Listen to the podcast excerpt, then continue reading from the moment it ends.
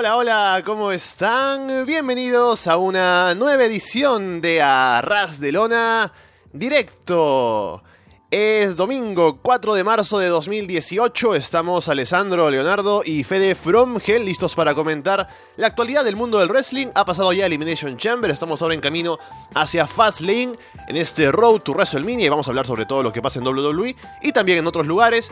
Estamos en directo en YouTube, si nos escuchan luego, gracias por darle ese botón de play a esa descarga, ya sea a través de Evox, de iTunes, de YouTube, o por seguirnos, por supuesto, en arrasdelona.com y solowrestling.com. Fede, ¿qué tal? Hola, muy buenas. Contento de estar una vez más en el directo, en el nuevo horario de los domingos. Otra vez, sin resaca, otra vez todo muy Ah, sano. Habiéndome despertado temprano para preparar el programa. Y bueno, como siempre, los, los directos, con la posibilidad de, leer un poco más el chat, un poco más distendidos, o por lo menos yo me lo tomo más distendido. Y, y también recibir las llamadas en directo. Eso mismo, como estamos en directo, les recordamos que pueden llamarnos, estamos en Skype, busquen el usuario Arras de Lona y pueden entrar a dejar un mensaje para entrar con nosotros a hablar aquí en la llamada sobre lo que ustedes quieran. Estamos todos los domingos a las 10 de la mañana en Perú, 12 del mediodía en Uruguay, 4 de la tarde en España, así que estén atentos si es que no pueden estar ahora, nos escucharán luego, para que estén la próxima semana y puedan llamarnos. Y les recordamos que contamos con el auspicio de AliExpress, la tienda online, pueden ir a aliexpress.com y si van a comprar algo en esa tienda pueden ir a través del link que tenemos en arrasdelona.com para que sepan que llegan con nuestra recomendación. Y bien, mucho de qué hablar esta semana con lo que ha pasado en WWE sobre todo. Pero te cuento una cosa, Fe, estuve de viaje a mitad de semana, me fui al Cusco, porque yo viví ahí un tiempo, hace ya varios años, y tuve que ir por un asunto de la familia y demás. Y me encontré con unos amigos, y lo interesante es que uno de ellos, me encontré con dos, uno de ellos aún mira wrestling, porque cuando éramos chicos veíamos, pues, eh, era- éramos un grupo, ¿no? De los raros de la clase, ¿no? Que veían wrestling. Un un stable era. Claro, y, y uno de ellos todavía sigue viendo. No es tan adicto como soy yo, pero sigue al tanto de lo que pasa en WWE y demás. Y hablamos un poco de eso, ¿no? Y el otro se había desconectado, entonces como que le metimos de nuevo el bichito, ¿no? De, de querer ver WWE. Hablándole que mira, ahora hay un tipo que se llama AJ Styles ahora está Roman Reigns, que es a quien quieren poner como la cara, y todo lo demás. Y se interesó, así que a, a partir de ahora parece que va a volver a ver y, y me va a comentar cómo le va. Pero el punto importante es que cuando le dije, hey, mira, mira, aquí puedes ver eh, Raw, o mi amigo le decía, ¿no? Mira, puedes ver Raw aquí a esta hora en Fox y demás. Pero yo le decía, por lo que más quieras, no veas Raw en directo porque son tres horas y yo sé que te vas a desanimar en dos semanas, así que no, no conviene. Es mejor recomendarle que, no sé, lo busque después, ¿no? Una versión más abreviada o en YouTube o algo, porque si no, es la muerte de recomendarle a alguien ver tres horas de Raw, semana a semana. Sí, para alguien que quiera volver a engancharse o algo así, mirar, con, eh, engancharse con un, un Raw un lunes cualquiera, no sé si es la, la mejor opción. Em, tengo una consulta, Alessandro. ¿Estamos saliendo bien? ¿Vos tenés.? Sí, ahora, De- ahora estoy fijándome, pero por algún motivo parece que no está transmitiendo bien. Vamos a intentar poner de nuevo esto. Es, es muy raro. A ver, vamos a ver. ¿Por, por qué no funciona? Es, es lo, es lo extraño. A ver, veamos. Algo pasó y cuando puse ir en vivo no transmitía. Pero ahora sí estamos en directo, así que a ver la gente que nos vaya comentando en el chat. Pero ya estamos, felizmente. Estamos de vuelta, así que, bueno, íbamos comentando esto que te, que te decía Fede de las tres horas de Raw. Que para recomendárselas a alguien, pues hay que tener cuidado porque es fácil Uf. desanimarse cuando hay tanto que ver semana a semana para reengancharse, ¿no? O engancharse a un producto nuevo. No funciona bien. No, no, es que. Pasan mu- muchas cosas y es muy largo, o sea. Mirar de repente. Si, no sé, recordás a, al Undertaker nada más, la, la época, no sé, no sé hace cuánto que bien que dejó de ver eh, No, wrestling imagínate, asiduamente, sí, ¿no? ha- ha- hablaba con él, me decía así, que yo me acuerdo de... ¿Quién me dijo? Ah, para, para que sea gracioso, ¿no? ¿De ¿Quién se acordará? Bueno, CM Punk, ¿no? Que todavía estaba ahí. Ah, no sabe ni quién es Daniel Bryan, creo, así que imagínate. Claro. Entonces de repente pones todo caras nuevas, tres horas aparte, es, es duro. Así que no, no, no se lo- e- esa es una recomendación que tenemos que hacerle a todos, ¿no? O sea, si quieren enganchar a alguien, no lo hagan ver Raw, por favor. No, no es la mejor forma. Y hablando de Raw, Fede, esta semana fue un programa interesante luego de Elimination Chamber, ya con varias cosas más claras de cara a WrestleMania, al menos por el lado de Raw. Y algo de lo que destacó más fue la promo de Roman Reigns con respecto a Brock Lesnar, hablando de que el hecho de que Lesnar no estaba ahí, a pesar de que se sabe que estuvo programado para aparecer, pero finalmente no se presentó al show. Y Roman hizo posiblemente la mejor promo de su carrera, porque se le notó convincente, ¿no? Hablando de lo que le parecía esto de Brock Lesnar y el contrato que tiene, que el trato especial que, que le dan, y el hecho de que no respeta a la gente, ni a los luchadores, ni demás. Y habló bastante bien con respecto a todo esto y dejó una buena impresión, ¿no? La gente que normalmente no está muy del lado de Roman Reigns, aquí puede asumir un poco que, mira, Roman ahí nos representa, ¿no? Que estamos un poco fastidiados con Lesnar que no aparece, que es el campeón ausente y todo lo demás. Y a lo mejor esto funciona hasta cierto punto y Roman termina siendo más o menos babyface de cara a Lesnar en WrestleMania, ¿no? Habrá que ver cómo reacciona ese público. Bueno, después de tantos intentos, ¿no? Y ya algunos años, eh, tal vez lo logren, pero es cierto que creo que esta promo funcionó por todos lados. Primero, de, bueno, Roman teniendo una buena promo, que es Oh. Eh, esta, esta, sucursal de, de Arras de Lora, Uruguay, es un poco más ruidosa que, que la otra. Baron Corbin este acaba de, llegar. pero, no, como te decía, por un lado, bueno, ver que ha hecho buenas promos en su carrera, pero que haga probablemente la mejor, sin dudas, eh, deja una buena sensación, ¿no? Pensando de cara a WrestleMania. Ahora ya estamos en pleno camino, ver que el tipo que va a estar en el evento principal puede hacer buenas promos es un punto favorable. Pero además, bueno, el tema de, que se puede poner como over, como babyface, finalmente también es bueno para. Sobre todo por el tema de, los planes de la empresa, ¿no? No es bueno para nosotros, pero. Tiene sentido, o sea. Porque. la sensación siempre es extraña que tenemos con Roman, que es el bueno, pero la gente lo odia. Y no hace el turn tampoco. Era como esa cosa. Hay que siempre está como ese conflicto. Ahora empieza a tomar forma capaz después de esta, de esta promo. Y aparte, es, creo que se, le notó algo que se le nota a los tipos que hacen buenas promos, que es ser intensos y sonar bien. O sea, por ejemplo, la promo de Miss creo que fue este lunes también, ¿no? Ajá, Cuando... Que, terminó todo colorado, ¿no? Y, totalmente eh, fuera de sí, súper intensa, y es genial porque Miss es buenísimo en promos. Pero no todos los luchadores pueden hacer una promo así con, con tanta fuerza y que salga bien. Porque muchas veces suena, no sé, eh, forzada, digamos, ¿no? tienen que salir a, demostrar demasiado y si no no son buenos, se nota. Y acá Roman Reigns se movía por el ring cuando se ponía a caminar, o sea, estaba como que realmente se sentía como que quería decir lo que estaba diciendo. Que ese, ese tipo de promos así, casi shoot que hace, porque en realidad eh, seguro, no, es que él salió a decirlo y que no se lo permitía, ni, ni nada de eso, ¿no? Pero em, le quedan bien, y no creo que sea, no es algo para desmerecerlo, porque yo leía comentarios, ah, bueno, sí, las únicas promos que hace bien Roman son, son estas, no, son las que le quedan mejor, sin duda. No, porque creo que va con su personaje, el hecho de ser un, tipo duro, ¿no? Que, que, habla de esa manera como indignado y... No, no diré que casi Gil, ¿no? Pero, o sea, te da esa sensación, ¿no? El tipo es serio, así que, que, haga promos así, no que se esfuerce para hacer un chiste, ¿no? Porque es babyface. Claro, o sea, esas son las cosas que están buenas, o sea, los pasos correctos, digamos, para, para construirlo realmente como un tipo completo y como el personaje que quizás sea más fácil de, de querer o al menos de, admirar, ¿no? Que no, no sea un John Cena 2, no, esperes que el tipo salga y, diga, ah, Anaheim, eh, cómo hablan, no sé, del fútbol, del cuadro de fútbol local, y haga chistes y, cosas, y haga cuentos, ¿no?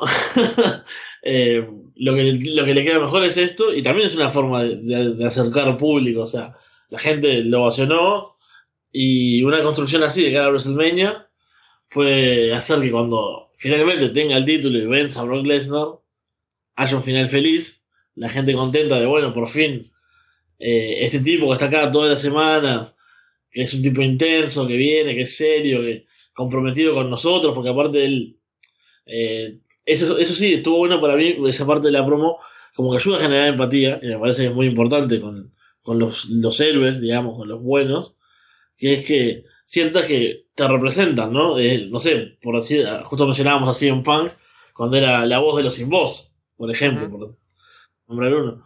Entonces, que, Roman diga, este tipo me falta respeto a mí, le falta respeto a ustedes, le falta respeto al vestuario, como bueno, ayuda un poco a, olvidar ese concepto de ah, Roman Reigns, el, el, niño mimado, todo el tiempo estamos pensando en eso. No, Roman Reigns, mira, es un tipo que le gusta esto como yo, y capaz que hasta pensamos igual en cuanto a Brock Lesnar. Entonces, sin duda fue una buena promo que si mantienen, lo logran mantener a Roman Reigns en este nivel y con este, este approach, digamos, de su personaje, creo que podemos tener un gran momento en, WrestleMania. Sí, y creo que la gente está comprando esta historia de Lesnar con el tipo que está casi fuera, ¿no? Que, que, se va a la UFC. Ayuda, ¿no? El hecho de que no aparezca a veces y se saque la foto con Dana White y todo lo demás. Así que yo tengo la sensación de que Roman puede llegar a WrestleMania, ojalá, ¿no? Para ellos, con más o menos ese perfil que tenía cuando lo veías en ese Royal Rumble, me parece 2014, cuando al final queda Batista y solo está Roman ahí. Y la gente va con Roman porque al menos Roman es del roster, ¿no? Y Batista está regresando, era el tipo de Hollywood que venía solo para hacer este combate y estar en WrestleMania. Y ahí la gente estaba con Roman. Ahora puede ser parecido porque Lesnar está siendo visto casi como el tipo de fuera, ¿no? Que ya se va a ir, que ni aparece, que es el campeón ausente. Así que puede salir bien. Veamos o veremos cómo reacciona la gente a WrestleMania, porque sabemos que el público de WrestleMania es un poco especial siempre, por ser el más hardcore en, el año, porque ahorra la gente para ir a WrestleMania. Veremos qué tal, pero si funciona, pues será por fin el, el triunfo para WWE luego de tres años de intentar. Tuvimos también en Raw la promo de John Cena, hablando acerca de que, bueno, ha perdido ya Elimination Chamber, así que no tiene camino hacia WrestleMania, pero tiene que crearse uno nuevo. Y todo esto era solamente para anunciar que aparecería la noche siguiente en SmackDown y ya hablaremos de lo que pasó con él. Pero lo interesante es la mención a Undertaker, porque Cena dice algo así como, he perdido ya las oportunidades, así que ahora voy a hacer algo que debía haber hecho hace mucho tiempo para mi camino hacia WrestleMania. Voy a retar a Undertaker y la gente se levanta. Es la reacción más grande de toda la noche lejos en Raw. Y Cena luego dice, no, ese combate no va a pasar. Ahora he dicho eso para que sepan lo que es la decepción, ¿no? Muy babyface el hombre. Y ahí queda. Luego ya va SmackDown y todo lo demás. Pero, a pesar de todo, a pesar de eh, eh, esa troleada de Cena, se sabe que aún el combate está planeándose realizar. Y ahora simplemente es un guiño al público para que, bueno, esté ahí entusiasmado con el combate, pero que aún crea que posiblemente no suceda. Sí, bueno, fue un poco decepcionante más allá del troleo la, la promo porque es como que, bueno, salió a, no decir nada más que dejar esto ahí como flotando, ¿no? Pero son esas promos de Cena que, o sea, a ver, John Cena en cuanto a promos, ¿qué podemos decir? ¿No? Ha hecho millones de, promos geniales, pero este tipo de promos a veces que, en realidad no tiene a alguien enfrente o que sale ahí a hablar de, no sé, de valores y, a, ponerse así como emotivo, a veces me aburren y estuvo un rato hablando ahí. Y era como, bueno, por favor, a ver que, llegue el anuncio. Yo creo que en parte la gente celebró por Undertaker, pero celebró porque, bueno, por fin dijo algo. Hace no sé cuántos minutos lo estamos escuchando. Es como que yo me imagino eh, eh, al menos me pasó a mí, yo ya estaba distraído, de repente escuché la palabra Undertaker y me emocioné. Eh, tratando de. no tenía que explicar. Mientras quería seguir escuchando, tratando de explicarle a mi novia quién era el Undertaker. El tipo este que tengo, tengo el, el, tatuaje acá, el logo que tengo en la pierna, eh, el hermano de Kane. Claro, ¿por qué, era, tan importante eso? ¿no? O sea, ¿Por qué la gente flotaba y, y, yo me ponía nervioso, era difícil de explicar. Que bueno, después el tema de Undertaker sí, Undertaker no, dará para, para discutir tal vez si se confirma su presencia o no. Pero es un hombre que lo escuchás y, te emociona, o sea, es el Undertaker, ¿no? Es una, una leyenda.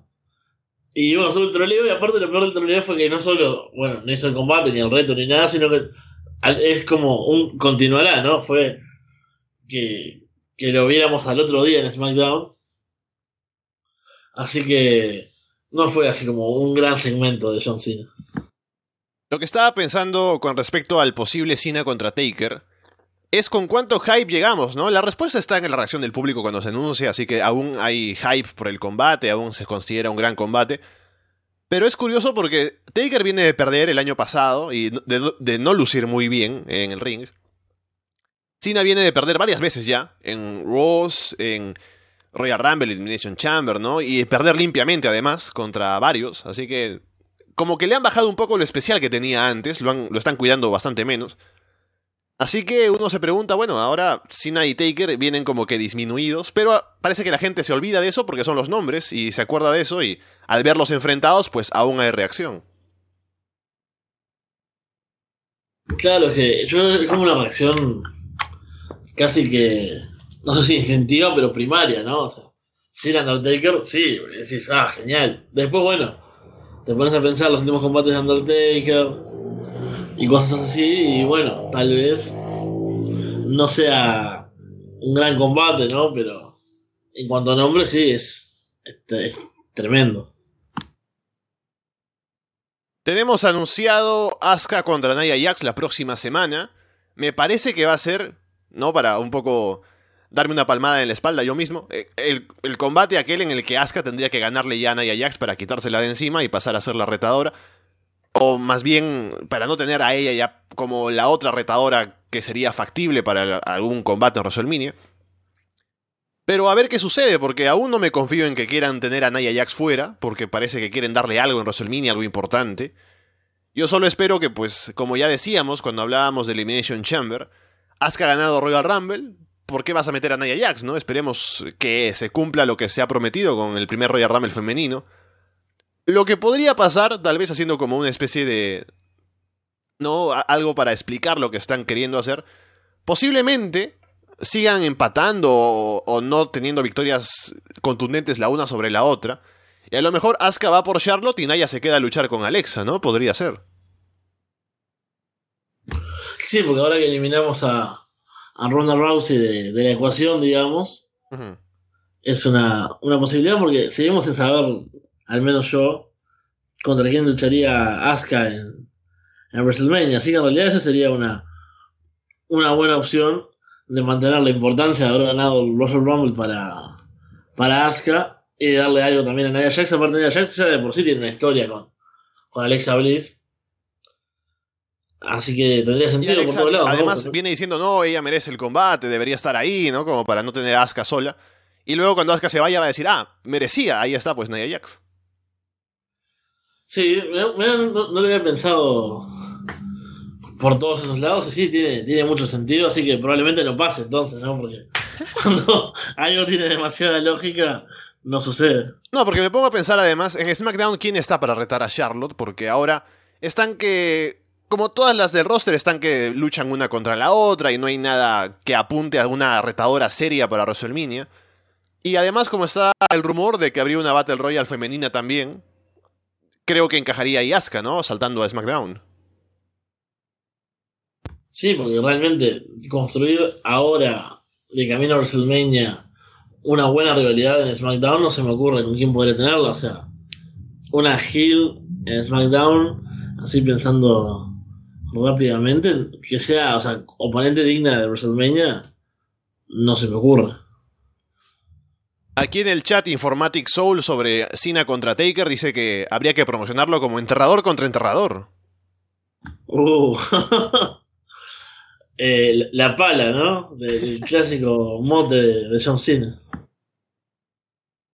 Se va aclarando la situación con respecto al título intercontinental en WrestleMania.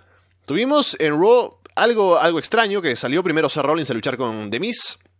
Le ganó. Luego salió Finn Balor también a luchar con Demis y también le ganó. Y por ahí está un poco que van los tiros. Parece que Rollins y, ah, y, Valor retarían a Miz por el título intercontinental en WrestleMania. Pero también se dice que podría entrar ahí Braun Strowman, que esta semana luchó con Elias, sin mucho más. Pero al no tener más planes para él, entraría también a ese combate. Sí, ahora es un poco confusa la, la situación con respecto al campeonato intercontinental. El más confuso fue recién, que mientras vos estabas hablando, yo estaba leyendo comentarios estaban hablando de. Leía lo de Fabulous Mula Battle Royale, que vos también mencionaste recién. Ajá. y de repente vos decís que Braun Strowman puede entrar. y pensaba, estamos hablando de los. O sea, perdón, ¿no? Te- dejé de escucharte dos segundos y cuando de repente escucho. Braun Strowman puede entrar a dónde? Yo sé que Braun Strowman es lo, mejor que hay, pero ya de por sí te, es, superior a, a- a casi todo el roster masculino. En una Battle Royale de mujeres era como un poco mucho. No, imagínate tú pero. que entran todas las chicas a, a luchar en WrestleMania y falta una entrada nada más y suena Braun y aparece ahí por algún motivo, no está en la Battle Royale y elimina a todas, ¿no? Bueno, eh, podría pasar, quién sabe. Pero bueno, bastante confusa la situación con el, el título intercontinental en realidad.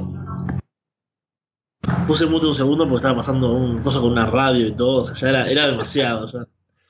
Fede está, creo, Eh. en medio de una carretera, ahí sentado, ¿no? Eh, en- a un costado con la laptop, mientras nos habla aquí en el programa. Eh, es algo muy, muy similar a eso, en realidad. sí. Eh, Que hay una carretera al lado, es cierto. Pero. Eh, Estoy refugiado, al menos, estoy bajo techo. Em, bueno, título intercontinental. Sí, es que estamos esperando a que pasara Elimination Chamber para ver un poco qué sucedía. Porque hay muchos luchadores top, ¿no? Como Finn Balor, Seth Rollins, Strowman, que no sabemos a, a qué van a ir, qué van a hacer con ellos. Y bueno, parece que el título va a ser como una opción de meter unos cuantos. Que está bien, es un poco arriesgado tal vez, ¿no? Porque es que el problema es que hay demasiados luchadores y por más horas que tenga WrestleMania, no hay forma de meterlos a todos. Entonces es como, bueno, una forma de tal vez de, de paliar esa situación, pero no me imagino cómo lo van a, resolver. Allá lo bueno es que por lo menos hay historias entre varios de ellos. También está Elias, que, que se, eh, ha tenido ahora unas, unas cuantas semanas con, con Strowman. Entonces hay como varias opciones, hay varios juegos entre ellos, varias eh, posibilidades de que, bueno, si se enfrentan, no sé, cinco en el combate, tenga sentido igual. Y no, no precisa ser, no sé, un, un ladder match para agregarle algo y, y poner luchadores medios random que termine ganando Zack Ryder, por ejemplo.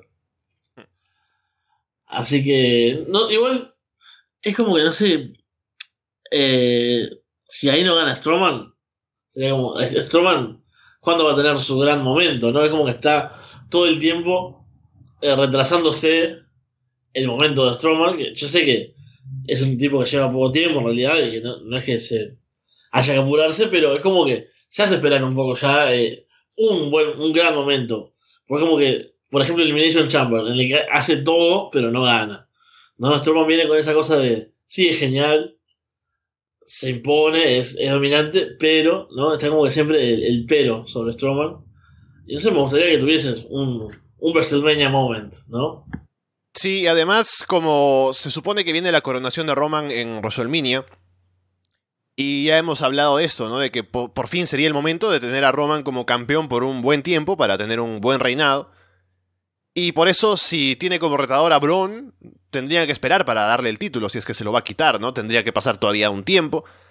Y como Braun viene tan fuerte, es complicado pensar en qué le van a dar mientras tanto, ¿no? Siendo campeón intercontinental, podría al menos estar haciendo algo y ese título pues se sentiría importante porque lo tiene un tipo tan fuerte y dominante como Strowman. Sí, aparte es eso, es, es la oportunidad de, de no tenerlo siempre como casi, ¿no? Strowman casi lo logra. Alguien decía recién en el, en el chat que era como. que, era como Argentina, ¿no? Que, no ganaba finales. Y bueno, después siguen lo- los comentarios al respecto de, de Strowman y bueno, su, su cuestión con el casi, ¿no? Que, que está como a punto ahí de, de ganar, a punto de tener su gran momento. Y bueno, si no es este WrestleMania, o sea, falta un año entero para el otro. Andás a ver qué será de- del buqueo de Strowman de aquí a un año, ¿no? Entonces, es una, una buena opción. Y el tema que también tener dos, dos reinados muy dominantes puede ser un poco estático, capaz, ¿no? Para, para el programa. Imagínate, eh, Roman Reigns, campeón universal por varios meses, ¿no? Tipo casi imbatible. Y por otro lado, Strowman también, tipo indestructible, el, el monstruo entre hombres como campeón intercontinental. Es como, bueno, un panorama. Eh, puede ser bien llevado, ¿no? Pero también puede generar esa sensación de, estancamiento de los títulos. Que, que, bueno, no siempre es favorable. Pero bueno, lo importante es que Strowman tenga su momento. Yo creo que estamos ahí de acuerdo en que eh, lo que está haciendo, lo que viene haciendo el último, el último año ha sido brutal y amerita que, bueno, que tenga un título, que tenga ese, ese momento de, gloria que, que, logre por fin una, una victoria importante. Y ahora que me pongo a pensar en lo que sería ese par de reinados luego de WrestleMania, incluso se me ocurre que hagan con Strowman lo que sucede de vez en cuando, ¿no? Que el campeón intercontinental luce tan bien, o el campeón secundario, ¿no? Para ser más, más general, luce tan bien que de pronto dices, este tipo debería retar por el mundial, ¿no? O por el principal. Y de pronto se arme el combate entre los dos campeones, ¿no? Podría ser Roman contra Braun más adelante, quién sabe. Así que no estaría mal. Podría llevarse con tiempo y, bien y a lo mejor funciona.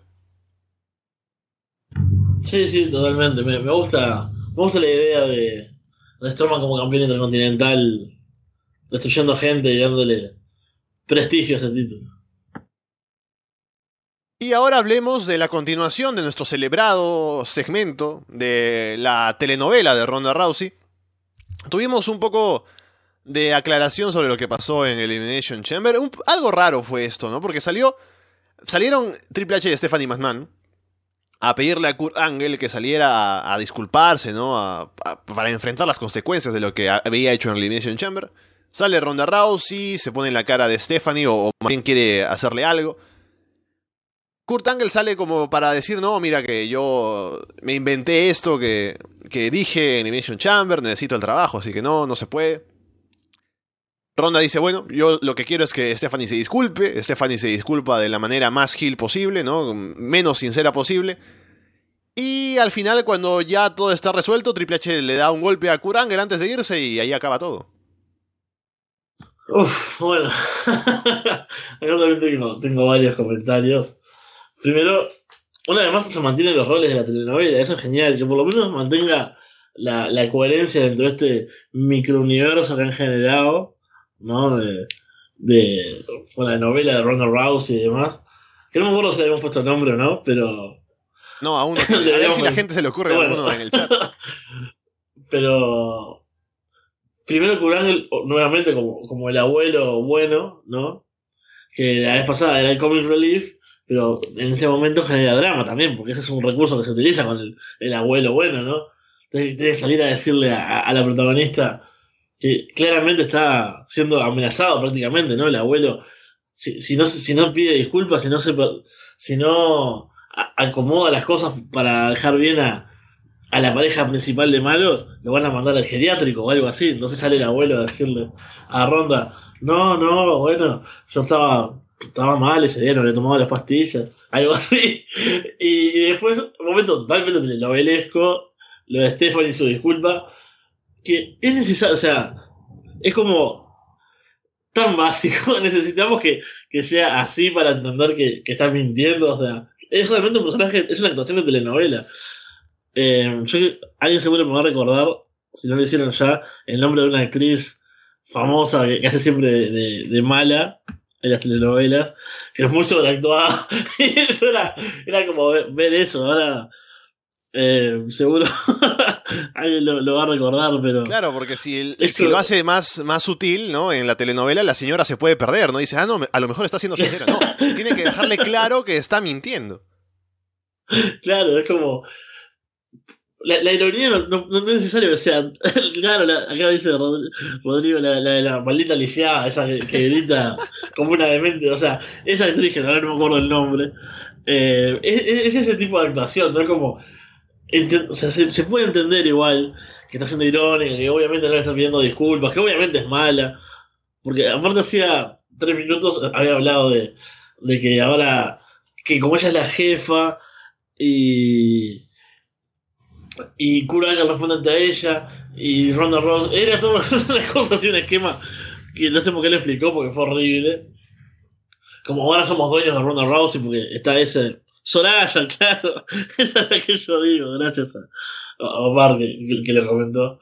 Em, es como e, esa, esa parte de, de la historia de somos dueños de por, porque firmó acá y que la traen para poder dominarla o algo así, es tan extraña. No, y O sea, aparte es- lo que te dice es que, como todos los demás luchadores están bajo contrato, los controlan a todos, ¿no? Es lo que te quieren decir los McMahon. Claro, exactamente.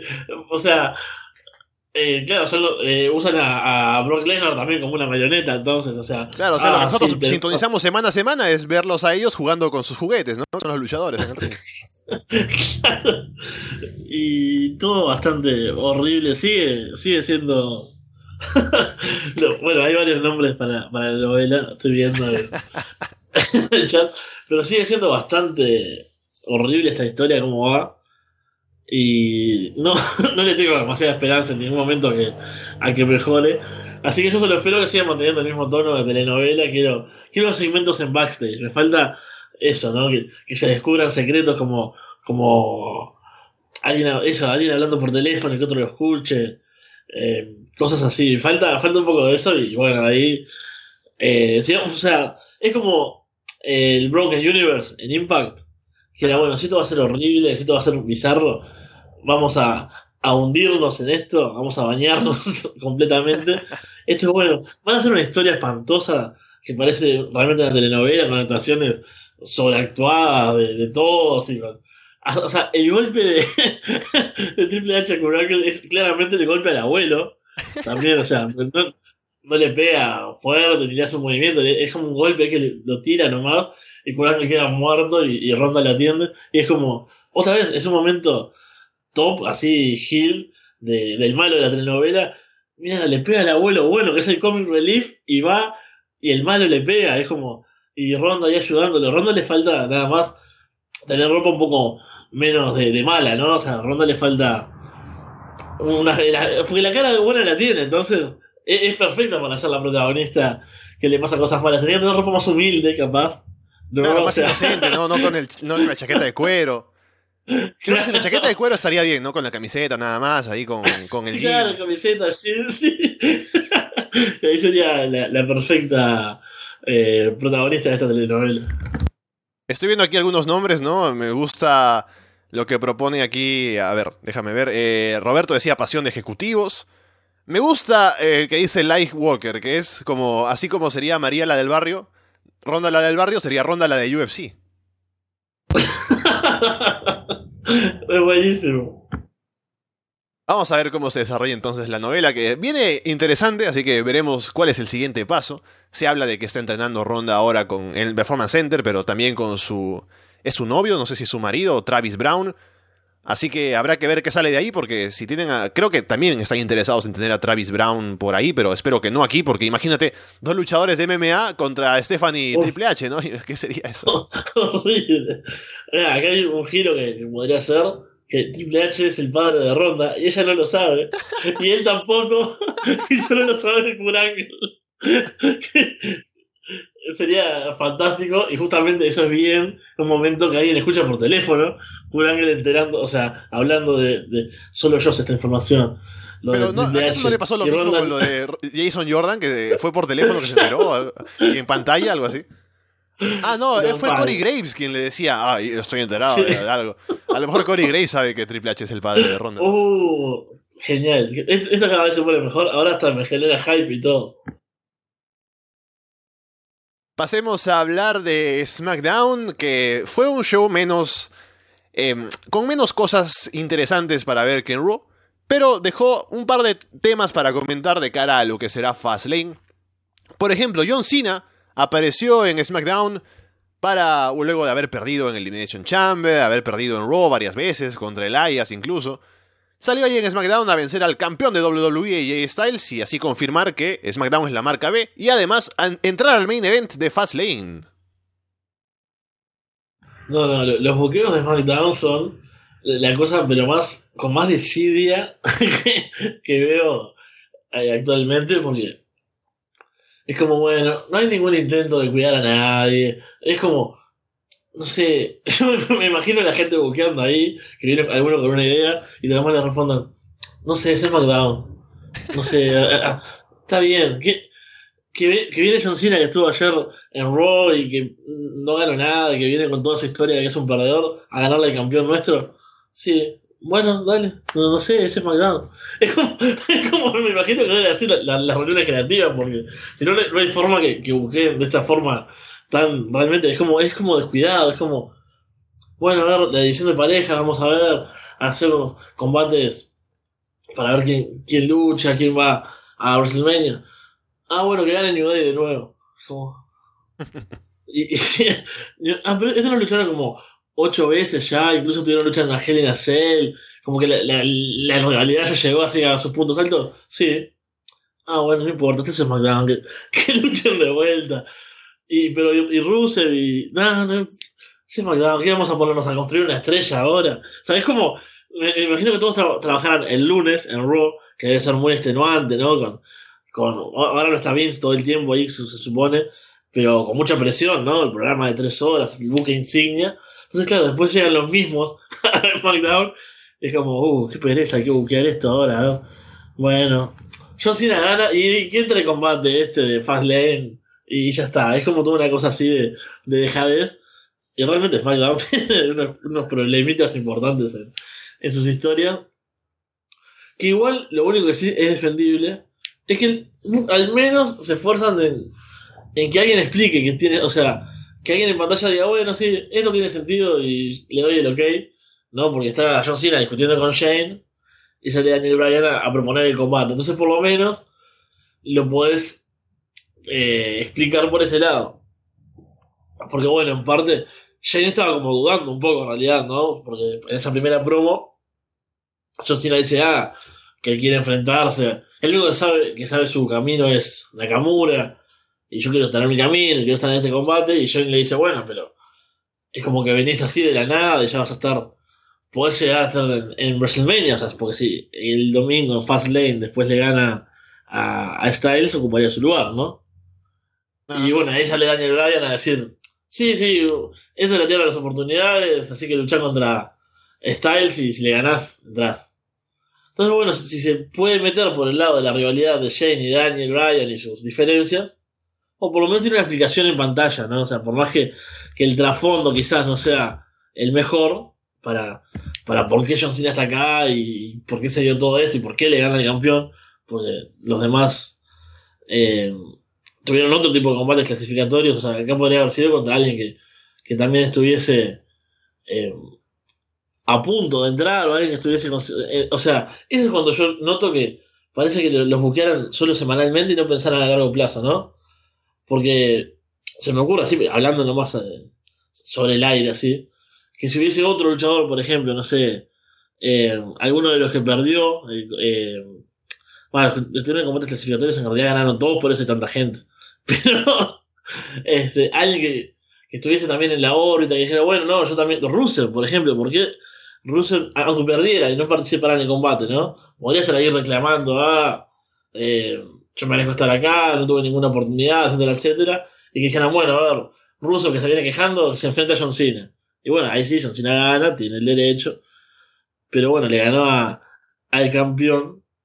Y, y va a estar en este multitudinario. Le falta nomás que sea en Elimination Chamber. claro, es lo que te iba a decir. Que feo quedado ese main event de Fastlane, que es como Elimination Chamber, pero sin jaula. Claro, le falta, vamos a sentir que le falta algo. Sí, um, y le quita la importancia que tendría que tener un combate por el título, especialmente antes de WrestleMania. Porque claro, tienes Elimination Chamber y está... Es un combate organizado, tiene sus reglas, tiene lo espectacular que es la jaula y, todo lo que hay alrededor. Y en SmackDown son simplemente seis tipos que van a estar ahí luchando, va a ser un desorden posiblemente y, alguien va a ganar sin necesidad de cubrir al campeón.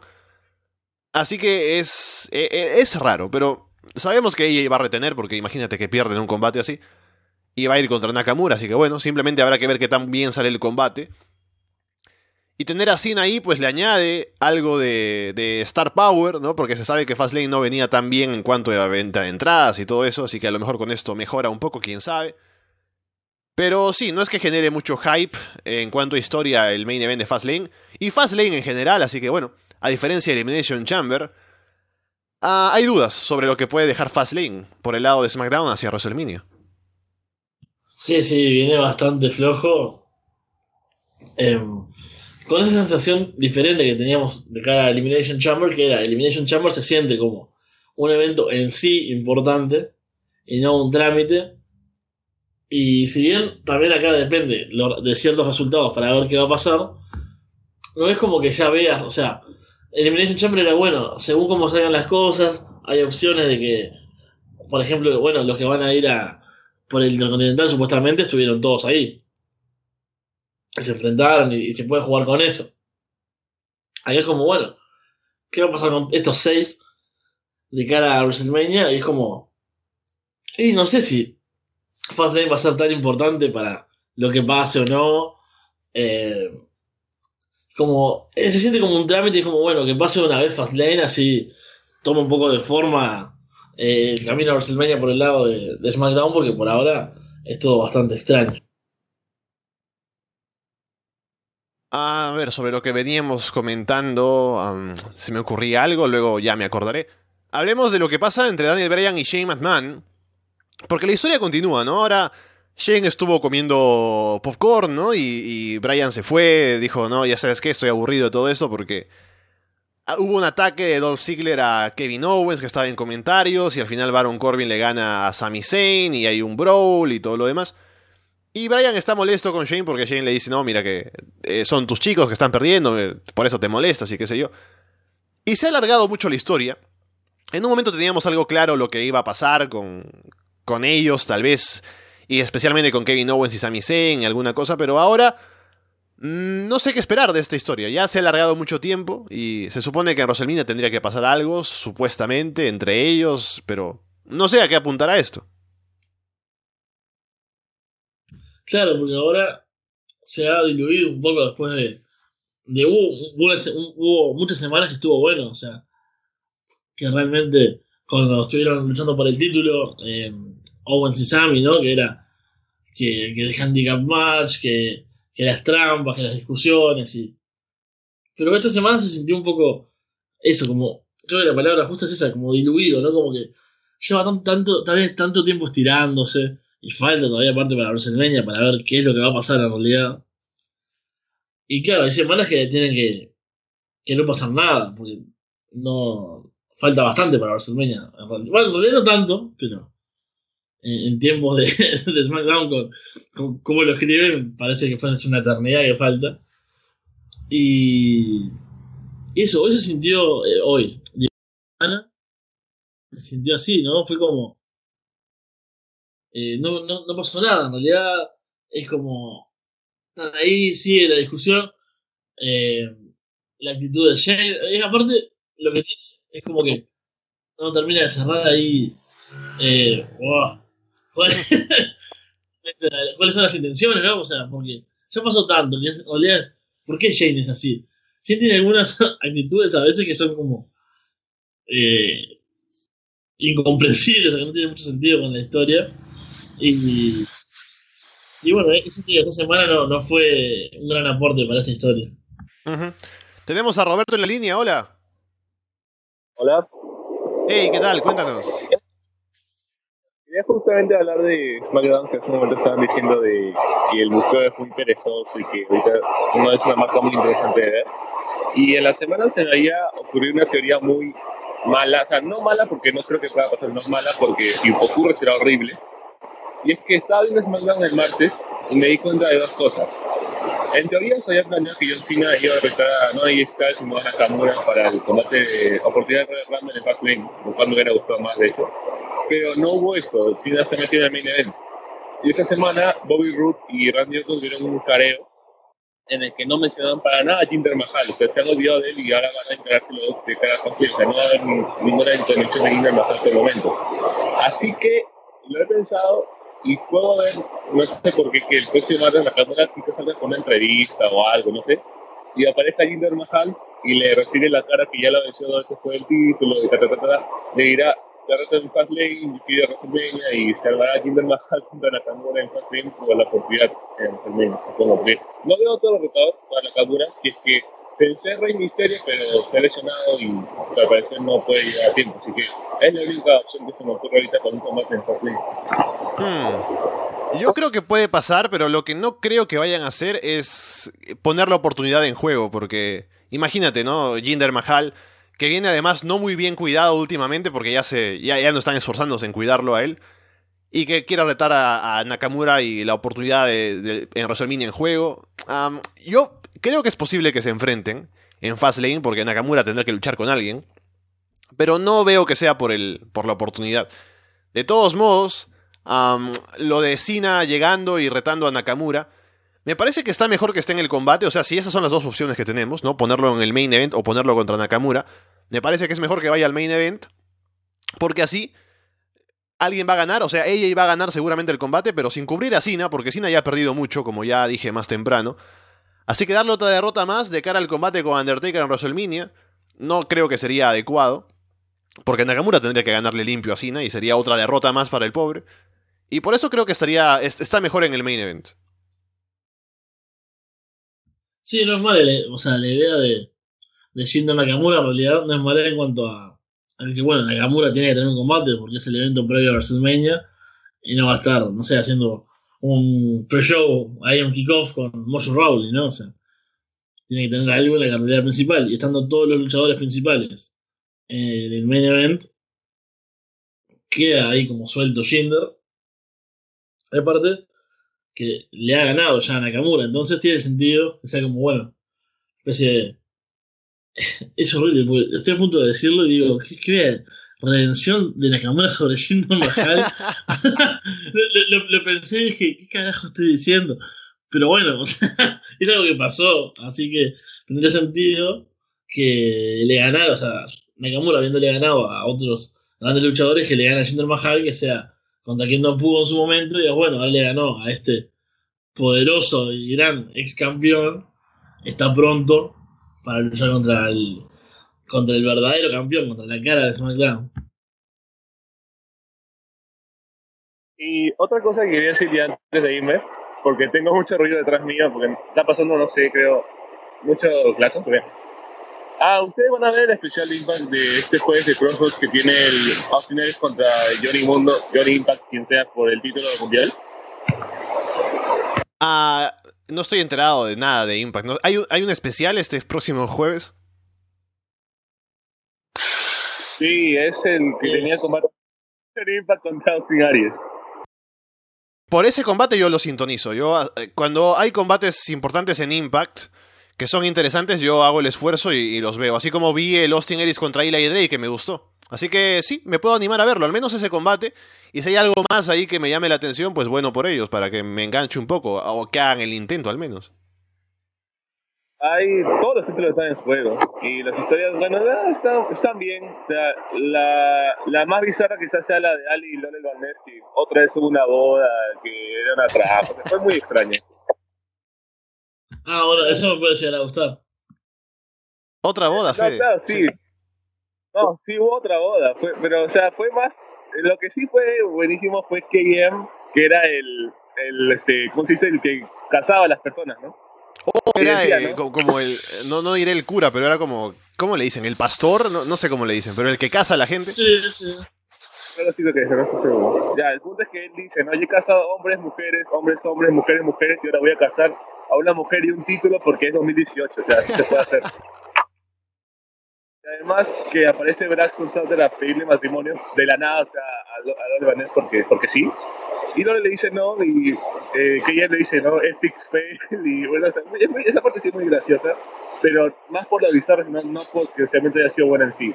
Con lo demás, pues, nada, está, está bien de camino al Crossroads, creo yo, así que será interesante verlo la próxima semana. Hmm. Sí, a lo mejor me animo ahora con lo que me cuentas. Bueno, Roberto, entonces estamos hablando, cuídate. Sí, igual Saludos. Dale, nos vemos, chao, chao. Bien, volvamos a lo que teníamos Me aquí. gustó, me, Sí. me llamó, me llamó la atención esa, esa historia. No, a- Eh, a mí lo que me, parece más interesante es pensar que KM aportó algo a- al programa. Yo tengo, tengo dudas porque realmente entre mi memoria y, y mi atención por Impact, KM es el de la promo horrible de ir a atacar gente del gimnasio, que, Claro, que hablamos una vez con Walter. Sí, sí, sí, sí. Uh, es un héroe ese señor. Esa, o sea, ese segmento, tengo ganas de verlo de vuelta porque es, pero la cosa más estúpida que vi en, en wrestling en los últimos tiempos. El tipo pegándole a todo el mundo en el gimnasio era como, era GTA, un GTA dentro de un gimnasio con, con la gente que, que no reaccionaba. Y yo solo quiero repetir, ya sé que lo hablamos, pero la gente capaz que no escucha todos los programas, porque había un momento que había un tipo eh, haciendo pesas, ¿no? Eh, acostado, levantando de pecho, y uno ayudándolo al lado. Y es genial porque el tipo llega, que le pega a uno, y el otro, hasta que no le pegan a él, no reacciona. Entonces, ¿cómo no se da cuenta? Dos tipos están haciendo pesas juntos, que le pegan a uno, y el otro, hasta que no le no se puede. Y, y había gente de fondo también, o sea, es maravilloso realmente ese segmento. No sé ni cómo buscarlo, no sé, KM Attacks Jim o algo así. Pero- y, y ya que estamos para, porque esto no es solo burlarnos ahí, también podemos dar información. Tengo la cartelera, si querés, de. Oh, De. Crossroads. Adelante, adelante. Bueno, Johnny Impact contra Austin Aries por el Impact World Championship que tiene Austin Aries. Taishi Shimori contra Matt Seidel por el Impact Grand. Anex- Ah, por los dos, por el Grand y el X, parece. Ah, porque creo que eh, Ishimori tiene el, No sé el- qué. el X Division y Saidal tiene el Grand. Ah, eso no. Claro, porque aparte como no, no le ponen la C al lado ni nada, tenés que ver la foto a ver si tiene el, el campeonato en el hombro o no. Claro, y hasta que reconozcas uno y Después, el otro, ¿no? Si es que no ves el show. Pero yo, yo creo que Eh. eso sería para unificar los títulos, me imagino. Ya van a desaparecer el Grand, que no sirve para nada. No, qué horrible ese título, sí, es lo, lo mejor. Lo mejor que puede pasar es que desaparezca, no, no el título.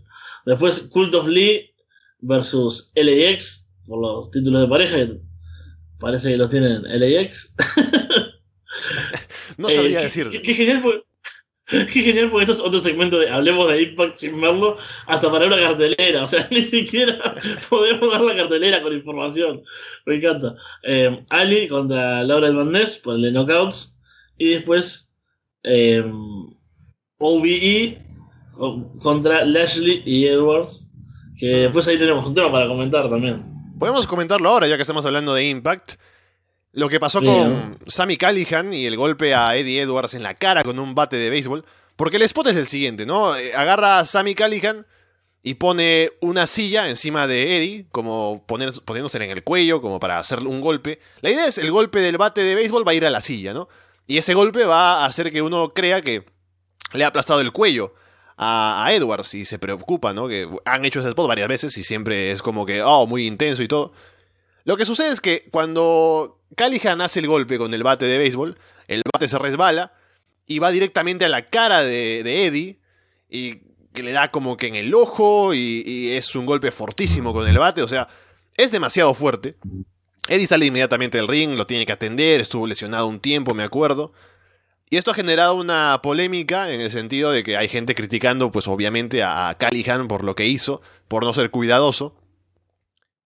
Y lo peor de todo es la respuesta de Callihan. Especialmente yo lo digo por el, el, el tweet que puso Jim Cornette, hablando de que cómo es posible Sí. que este tipo haya hecho esto, que Eddie Edwards debería estar molestísimo, quién ha entrenado a, a Callihan.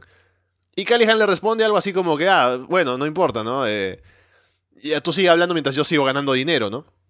Y ahí la gente responde, especialmente hay una respuesta de Cassius Ono que le dice que cómo vas a decir eso, no tiene nada que ver una cosa con la otra.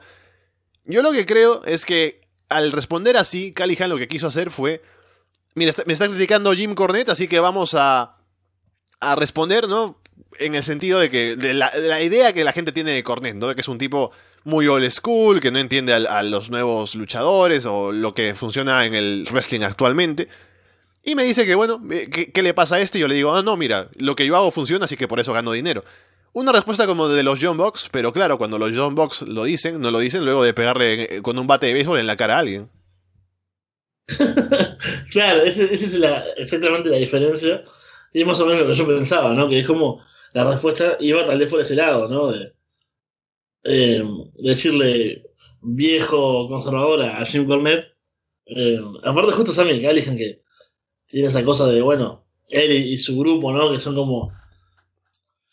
Esa idea de, que son las caras jóvenes y que son las mentes jóvenes del wrestling, ¿no? Y que tienen como toda su, su idea de lo que deberían ser las cosas, ¿no? Y, están convencidos de, ello.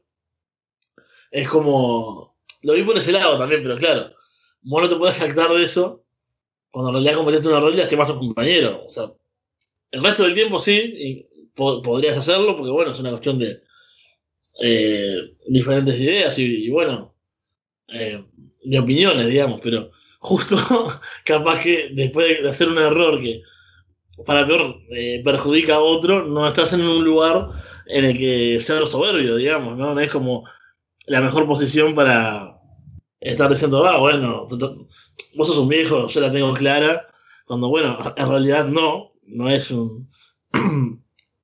Puede ser un spot arriesgado y que salga bien, sí, podés decir, bueno, somos tipos que corremos riesgos, que nos jugamos la vida por la pasión, etc. Ahora, si es un spot arriesgado en el que vos no te pasa nada y rompes la cara a otro, no es algo que debe sentirse orgulloso, claramente.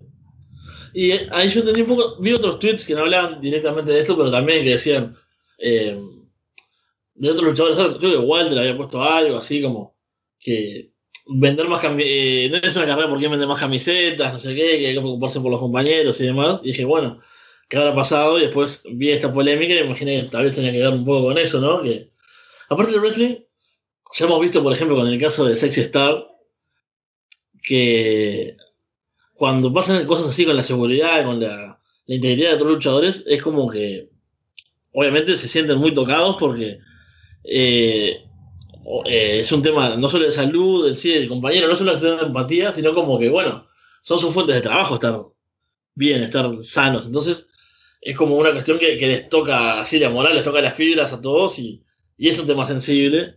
Y Ca- Callihan no, no- tuvo el más mínimo tacto al hablar al respecto. Y obviamente yo me imagino que luego de que pasó esto, hablaron Callihan y Eddie en backstage, ¿no? Y le pidió, había pedido perdón por lo que pasó y todo. Así que eso se puede decir como para, bueno, eh, lo importante primero es estar eh, en paz con el compañero que le ha hecho daño. Pero eso no quita que el comentario esté fuera de lugar. Me parece que no, no debió haber respondido así porque claramente estuvo en un error y claramente el spot estuvo mal ejecutado porque eso no debe pasar. O sea, el golpe debe ser seco a la silla y no debe apuntar como para ir más abajo. Así que, bueno, es lo que pasó y felizmente Eddie se recupera para poder estar ahora de nuevo en acción, pero sí, fue un golpe durísimo y, bien... em, es fruto de un descuido, eso es, eso es lo único que se puede decir.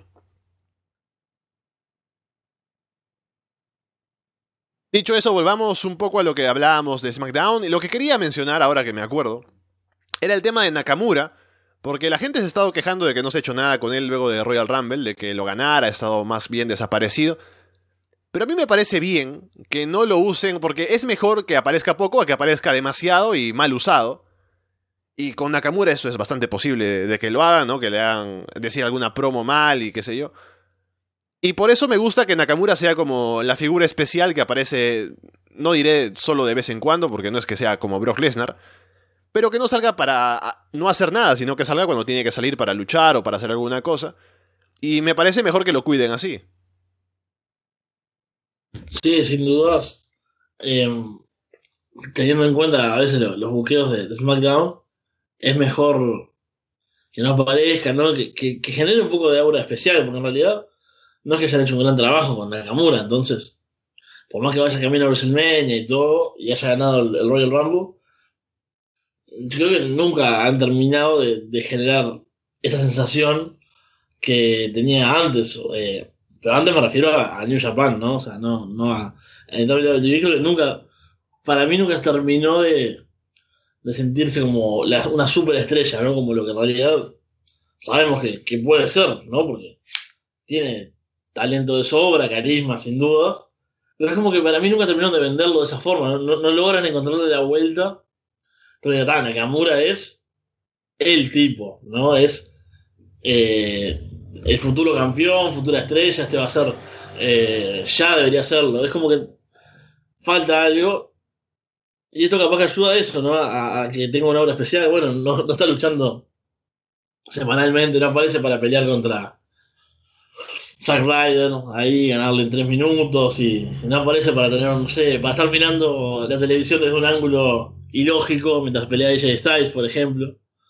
O para, no sé, que, lo metan a hacer comentarios, ¿no? Y, y que horrible. Entonces, está, está bueno eso, o sea, que, que genere esa cosa, bueno, viene Nakamura, ¿no? Y, con su, su, entrada aparte, que es bastante llamativa y demás, y cuando aparezca digas, bueno, realmente este tipo es diferente a los demás, y es una forma de hacerlo y creo que es una forma que, que puede funcionar. Aquí nos pregunta Walker en el chat si te parece que esa, ese Six Pack Challenge de Fastlane, el main event, debería tener una estipulación. Y que en realidad ya, es, eh, supongo que por ser tantos luchadores, ya es sin conteo afuera y sin, un, sin descalificación. Así que en realidad, habiendo tenido recién Elimination Chamber y, eso, creo que, que no. Si juegan un poco con eso, porque muchas veces en los combates múltiples no usan la estipulación de la no descalificación. Pero bueno que alguien metiera algún objeto, ¿no? En el, o sea, digamos, es, lo que yo siempre digo, si vas, si vas por, un, por un camino, ir a full, ¿no? Ir con todo. Así que si vas a un combate caótico, como fue buqueado, ¿no? Que son 300 luchadores, entras de cualquier forma. Bueno, full caos, ¿no? O sea, que, que todo sea eh, lo, más extraño, lo más eh, entreverado posible. Palos de kendo, mesas, sillas, cualquier cosa que luchen por toda la arena, porque hay que zambullirse del todo en la, experiencia de, del sinsentido, así que me gustaría eso, que, fuera un poco a, al extremo, pero no, no sé si le pondría alguna otra estipulación. Que sea eh, un six-pack eh, Russian Chain Match. Para que los seis con cadenas y, ella golpes bajos y celebre el señor Bigotón aparece de nuevo, ¿no? Se entera de que hay un, un Russian Chain Match y, vuelve ahí, aparece en primera fila. Nos dicen J y Andrés en el chat que. Sí, dime, dime. No, no, ¿qué será de la vida hoy, no? De, ese, ese señor. Estamos hablando de que eso, ese show fue hace como 26, 27 años. Así que ese, señor debe, todavía yo creo que debe estar bebiendo su, su botella de cerveza al día, ¿no? hablándole a los hijos, ¿no? Que le, que le traigan, qué sé yo, que, que le traigan el carro, ¿no? Que, cosas así. nos dicen J y Andrés en el chat que si de pronto puede ser por eliminación, pero como dije más temprano cuando hablaba con Roberto, creo que el propósito también de este combate es que ella retenga, pero que la demás gente que participa no se vea perjudicada por recibir la, la cuenta. Y por eso para cuidar que no pierdan John Cena, por ejemplo, que no pierda tal vez Baron Corbin, que lo quieran cuidar. Creo que es simplemente a una caída, ¿no? El que primero que gana, gana todo, así que por eso creo que lo hacen así. Y sí, yo creo que basta con que sea de 6 para que haya mm, objetos y todo. Creo que funciona bien el combate así. Dentro de lo que puede ser, ¿no? Porque va a ser bastante caótico. Y por cierto, vayan acostumbrándose a combates así, porque ahora que vienen las marcas juntas en los pay-per-views, va a haber un montón de combates con tantos participantes.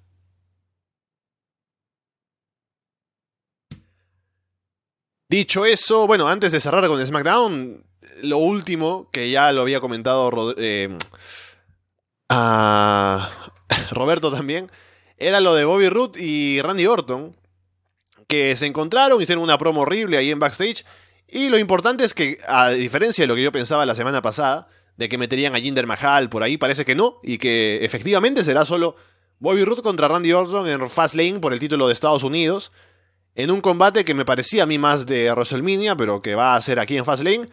Lo que me da a pensar que a lo mejor en WrestleMania hacen un combate con mucha gente más, así como en el título intercontinental, o qué es lo que se les ocurrirá hacer, pero habrá que ver qué, qué sucede. Sí, la verdad que esta es una, una rivalidad bastante floja y que increíblemente decir que en un combate estaría mejor ver a Jinder Mahal. Eh, hoy, hoy, ha sido un, programa con muchos sin sentidos con respecto a Jinder, ¿no? Otro, otro más es este, decir, bueno, ojalá estuviese Jinder en un combate, ¿no? Cuando, alguien dijo eso. Pero claro, si fuese ahora el Triple Threat y por ejemplo Rude eh, cubre a, a Jinder, ¿no? Y después por algún motivo sigue la rivalidad con Orton y llegan a, a WrestleMania, se sentiría más importante, creo. Y estaría, o sea, creo que ya habíamos hablado la otra vuelta de eso, de que estaba bueno un WrestleMania Moment para Bobby Roode enfrentando a, a Randy Orton con todo lo que eso implica, ganándole eh, en el escenario más grande, ya no, de sentir el título de Estados Unidos como algo importante, pero sí, no, no, es terrible esto. pero pero no, no, no sabemos qué va a suceder en realidad No, de cara pero a también. ¿sabes? Aún está la posibilidad de que hagan el, el clásico buqueo de eh, descalificación o no hay final o pasa alguna cosa y ahí revancha en WrestleMania. Sí, también pensé que esa puede ser una, una posibilidad que, bueno, se estire de algún modo la, la rivalidad. Y estoy tratando de dominar el mute como, como un maestro para, para que las pausas sean lo suficientemente dramáticas, pero no, pero que no parezca como que de repente me morí o algo. Eh, pero yo creo que, que sí, que el combate debería ser uno a uno y contra Randy Orton, ¿no? Rude contra, contra Orton en WrestleMania me parece que sigue siendo una, una gran opción. Hablemos de 205 Live, que otra vez tuvo un buen show esta semana, que ya va siendo costumbre, buenos combates en el torneo por el título Cruiserweight. Cedric Alexander le ganó a TJP para avanzar y en el main event Roderick Strong venció a Kalisto. Ambos buenos combates, Roddy lució muy bien, Cedric también hizo lo suyo y se enfrentarán en semifinales. Sí, la verdad que viene el torneo viene siendo eh, muy bueno. Se nota el cambio en, en 205 Live con este con esta nueva dinámica, ¿no? De vuelta sintiéndose algo como lo que era el Cruiserweight Classic. Y hubo buenos combates. Eh, avanzaron quien más o menos yo esperaba que, que avanzaran. Y ahora falta del otro lado de la llave que quedan em, Body, Body Murphy, ¿no? Mustafa Sí, Ali. por un lado es, claro, sí, Buddy Murphy contra Mustafa Ali y por el otro es Drew Gulak Y- contra... ¿Quién era el otro? eh, Mark Andrews, ¿no? Ajá, sí, correcto.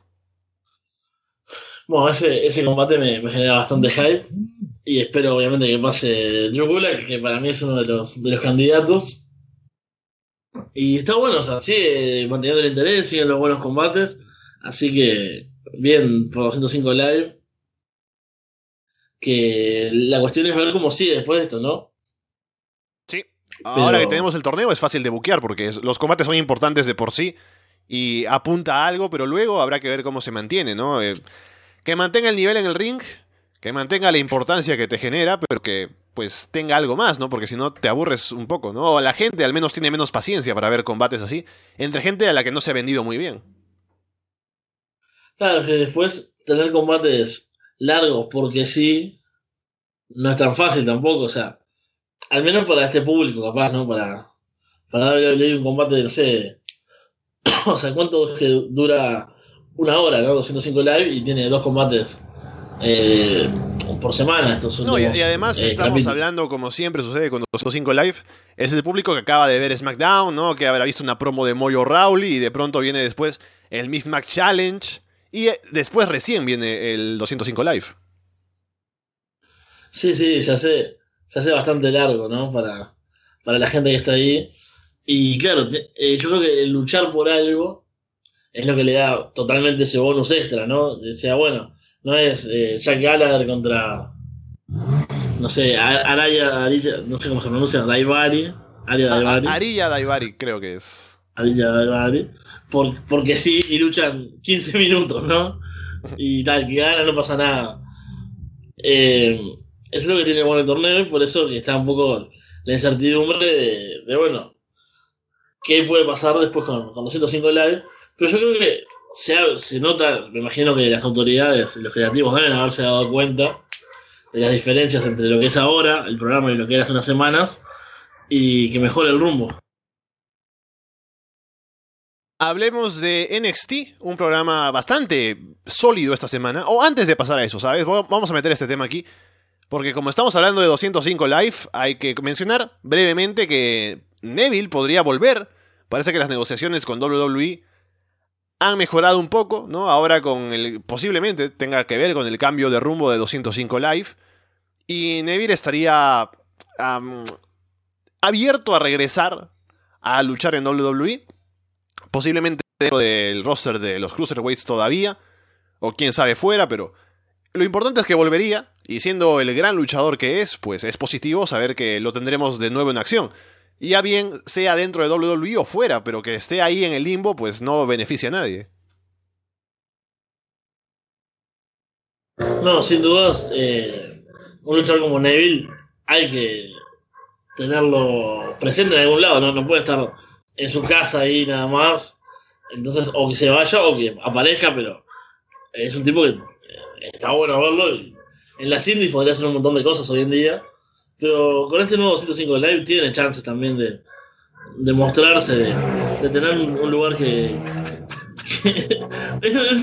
hay un perro, escuchás que hay un perro también ahora. Ha aparecido. Un perro con- constante, aparte. Dame un segundo para ver si puedo moverme de acá.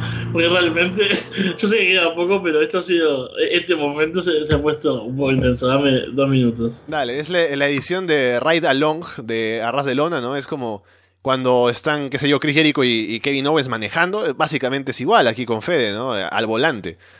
Vamos a continuar con lo que estaba hablando aquí sobre NXT. Tenemos un show bastante bueno, como suele ser NXT, apuntando ahora a, bueno, la próxima semana empieza el Dusty Rose Tag Team Classic, ya está cada vez más cerca el Takeover New Orleans, así que hay cosas para ir viendo cómo se organiza todo. Y uno de los puntos principales del show fue el combate entre Shayna Baszler y Kairi Sane, bastante bien ejecutado, Shayna luciendo muy fuerte, Kairi aguantando, haciendo el comeback, vendiendo bien todo lo que hacía Shayna. Y me gustó el final, porque Shayna encaja una llave, es el Rey Naked Choke, ¿no? Eh, no recuerdo cómo le llaman, pero es de posición de suplex, la hace caer y la recibe en Rey Naked Choke, y Kairi se rinde de inmediato. Lo cual me parece bien porque es más creíble, ¿no? Eh, en combates de MMA también, cuando alguien encaja una llave que es muy fuerte, normalmente el tipo que la recibe y sabe que ya no puede salir, se rinde porque si no le van a hacer daño. En cambio, WWE, pues es clásico que para vender drama, la gente aguanta, ¿no? Eh, no solo en WWE, en general en el wrestling, en el, en el pro wrestling. Cuando alguien recibe una llave, aguanta un tiempo, ¿no? Eh, y de pronto busca la cuerda y demás, pero. y finalmente se rinde. Es un poco menos creíble, pero es lo que se hace para generar drama. Pero hay otras formas de hacer drama, ¿no? Como que querer ir bloqueando la llave, ¿no? La gente ya. Si le acostumbras a que se encaja la llave y es su misión, eh, cuando le esté buscando y el otro esté bloqueando, ya hay drama ahí, porque se sabe que si le engancha, pierde. Y por eso creo que se podría acostumbrar a la gente a que eso es eh, la forma en la que se ganan combates. Pero bueno, para volver a lo que estaba hablando, Shayna Baszler venció a Kairi Sane y ahora sigue en camino a enfrentarse a Ember Moon y posiblemente a ganar el título eh, cuando llegue Takeover New Orleans. Fede, ¿estás ahí?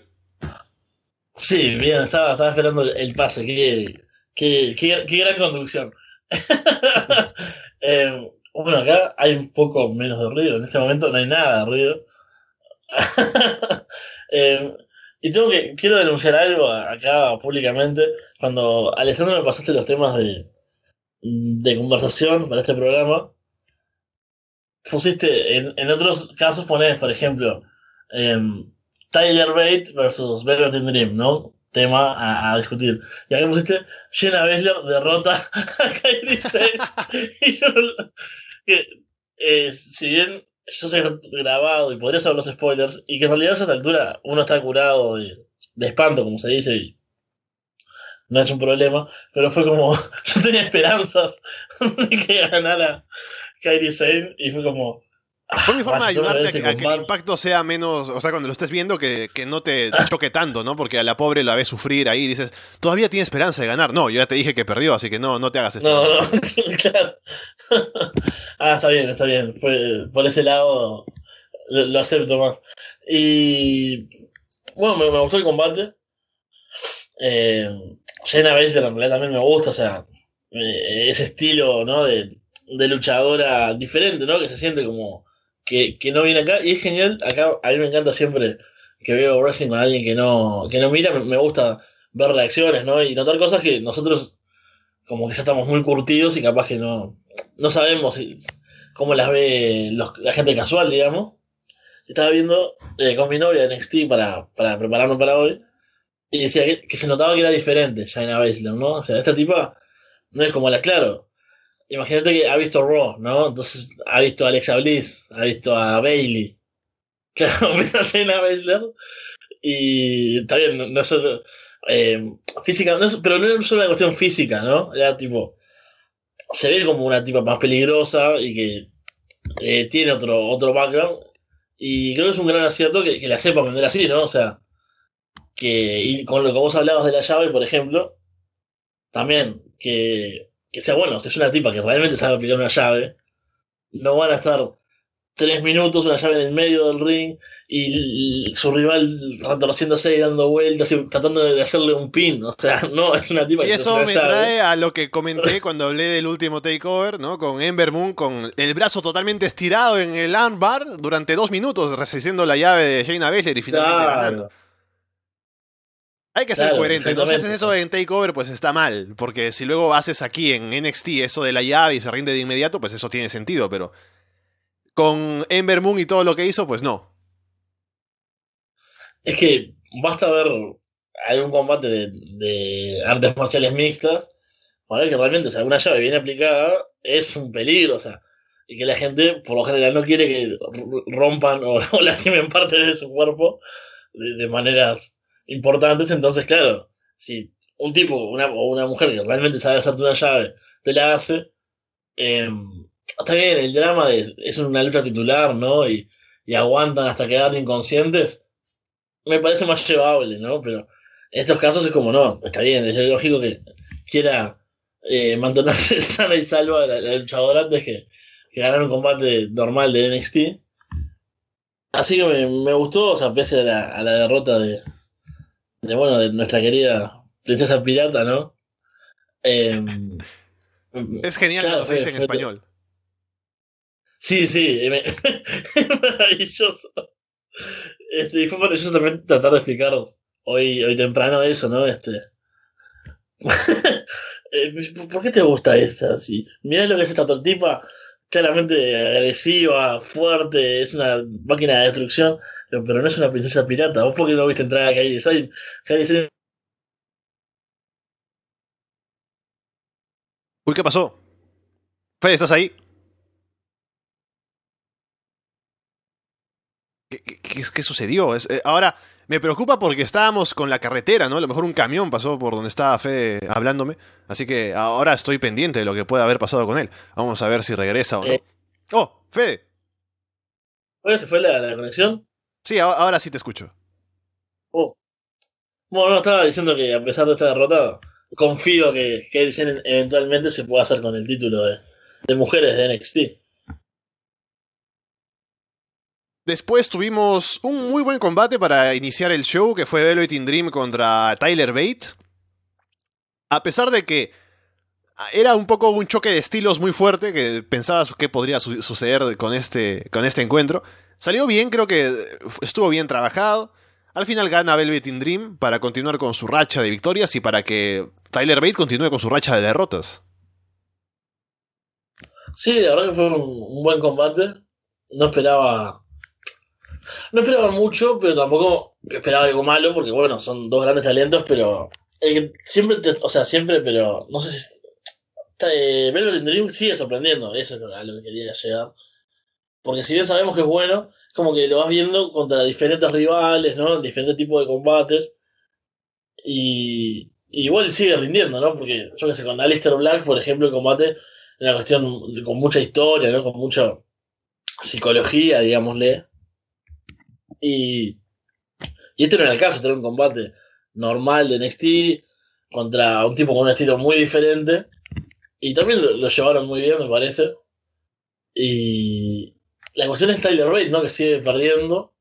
Y que, claro, son esos espacios en los que son luchadores que son de la empresa, pero en realidad tienen mucha presencia en, sus circuitos correspondientes, ¿no? En este caso, en Europa, ¿no? Tyler Bate luchando por todos lados. Y está bien, la empresa no se va a ocupar demasiado de cuidar a un tipo que, que no es del todo de ellos, digamos, que no por lo menos yo lo siento así, que no es tipo 100% WWE. Y que ahora no tiene un título tampoco, como es el caso de, de Pete Dunne, por ejemplo, que, que, bueno, obviamente siendo el campeón del Reino Unido, sí es un tipo que van a, a cuidar porque por lo menos tiene, tiene un cinturón. Tendrías que haberme escuchado intentando explicarle a mis amigos, que te conté más temprano, la existencia del título de Reino Unido. wow, eso me imagino. Eh, explicar es como, bueno, me imagino hace muchísimos años tratando de explicar el, título intercontinental y su, su creación en, Río de Janeiro, ¿no? es algo, algo así de bizarro, ¿no? Este, bueno, Triple H inventó un título eh, que lo, le pusieron en juego un día allá en Reino Unido, un día perdido, un fin de semana, y no me acuerdo, había, otra cosa me acuerdo ese fin de semana, no me acuerdo qué, pero sé que hubo otros eventos o algo. Eh, y bueno, sí, es un título que después está paseando por todos lados y no, pero yo, lo, metí por el tema de que se creó porque iba a salir otro producto en, Reino Unido, ¿no? Eh, el otro show. No, pero ahí eh, creo que lo entendieron mejor porque ya entendieron que, claro, a WWE con tácticas monopolistas. Sí, bueno, eso, eso, eso sí siempre es fácil de, explicar, ¿no? Y sí, como eso de, de World of Sports quedó, quedó en la nada, pero hace poco yo leí un nuevo rumor, como que había nuevas ideas, pero Vos te acordás de, aquel piloto, ¿no? De, World of Sport. Eh, con Grado ahí. Fue, fue terrible, así que lo, mejor que pasó con eso fue el, justamente el, campeonato del Reino Unido, ¿no? Que ha dejado eh, grandes luchas en, en, NXT. Bueno, la lucha, una de las luchas del año, creo que fue, ¿no? La, lucha del año. Sí. Eh, Pete Dunne contra Taylor Rate. Sí, sí. En el segmento final de NXT tuvimos el encuentro, bueno, la promo primero de Andrade 100 Almas con Selina Vega, que mejor habría sido solo de Selina Vega y no de Andrade también, pero bueno, es lo que quieren hacer con él. pero para sí. un segundo, ¿lo viste muy mal a Andrade acá? Lo vi mejor que la última vez, porque la última vez que hizo una promo similar con Selina hablando y luego Andrade aumentando un poco, ¿no? Hablando él por su parte, fue bastante mal. Ahora un poco mejor, ¿no? Su inglés aún necesita trabajo, pero no estuvo tan mal como la última vez. Igual creo que Selina solo debería hablar. Sí, a mí me gustó, o sea, no te digo fue una buena promo de él, pero, o sea, si bien la diferencia es brutal porque Selina es genial, me parece que no, no desentonó, por lo menos, eso es la sensación que me dejó. Bueno, este tipo puede decir un par de palabras después de Selina Vega y no queda como, no da esa sensación de por favor, cállate y, y. Aparece Alistair Black luego para encararlo, para básicamente decirle que quiere ir por el título, pero sale Killian Dane, que tiene el, pleito con Alistair Black. Y lo que se puede deducir de todo esto es que seguramente Alistair Black será el siguiente retador al título en el próximo Takeover. Pero primero tendrá que vencer a Killian Dane en estas semanas en NXT y ya será el, el retador oficial. Bueno, y eso genera hype por todos lados porque un Killian Dane contra Alistair Black puede ser un gran combate. Son dos luchadores que me gustan mucho y son eh, tremendos, creo que pueden funcionar muy bien aparte. Y después Black siendo retador me parece genial, es algo que se tenía que dar en algún momento, sin dudas, porque es un tremendo talento y lo trajeron para, para darle importancia porque saben que bueno, es un un luchador brutal y que aparte creo que eh, si bien no es el tipo que te va a hacer grandes promos ni nada, han sabido explotar su carisma, tienen un aura importante. Y en NXT pues funciona, eso funciona bien, o sea, no sé cómo funcionaría eventualmente en un roster principal, un tipo como Alistair Black, pero en NXT con ese ambiente que se genera, con esa, esa cosa diferente que tiene, han sabido cómo presentarlo, o sea, se ve la reacción de la gente, ¿no? Cuando, cuando, cuando aparece para retar a, o, para mostrarse en realidad, porque no, no fue que lo retó directamente, a Andrés en Almas, se nota, ¿no? La relación de la gente, el apoyo, es un tipo que, que eso está bien sin decir mucho, pero de la forma que entra, los combates que tiene, la presencia y demás, ha sabido ganarse al público y, va a estar bueno, puede ser un, tremendo combate en Takeover, un Alistair Black contra Andrade Sin Almas, es algo que es digno de ese fin de semana. Sí, mucho hype por mi parte también para ver ese combate y me gusta lo que están haciendo con Alistair Black. Para cerrar el programa, Fede, voy a ponerte a prueba. Quiero que me comentes qué te parece la idea de una posible Battle Royale femenina en WrestleMania. Bueno, cómo han cambiado las cosas, ¿no? Pero ahora que soy Fede Babyface y que ya vimos, ya hubo un Rumble femenino, ya vimos que no fue tan horrible como podría haber sido y que en realidad su peor aspecto fue, eh, al menos para mi gusto, la presencia de tantas luchadoras antiguas que, eh, o retiradas, que se explica así por la cantidad de, luchadoras del roster, ¿no? Pero eh, a lo que voy es que la ejecución no fue mala. Así que, ¿por qué no tener en, en WrestleMania, que, que, la idea siempre es que participen la mayor cantidad de luchadores posibles y demás, un Battle Royale que genere una, una oportunidad del título, tal vez, o, o porque el premio, el, el André Giant, eh, el trofeo de André Giant, se sintió siempre como algo secundario entre los hombres, o sea, secundario no, ni eso, ¿no? Como un, un mero accesorio. No sé si tal vez es una oportunidad de, de empezar con algo similar, ¿no? Si, van a hacer en vez de una oportunidad titular un trofeo, que se siente importante, yo creo que eh, así como, como abusan de vender las cosas como históricas, ¿no? Lo que criticamos siempre, de, de hacerlo por hacerlo y decir, el primer tal cosa femenino, el primer tal cosa femenino, el primer Elimination Chamber, el primer esto. Bueno, un primer, como decían, Fabulous Mula, por ejemplo, o, o el nombre que quieran ponerle. Como dice Andrés eh, aquí, el Stephanie McMahon Memorial Battle Royale. por ejemplo, y que den un trofeo con una figura de Stephanie. este, que, claro, que es una oportunidad de, de empezar bien, o sea, de, que ese trofeo le den lo hagan significativo.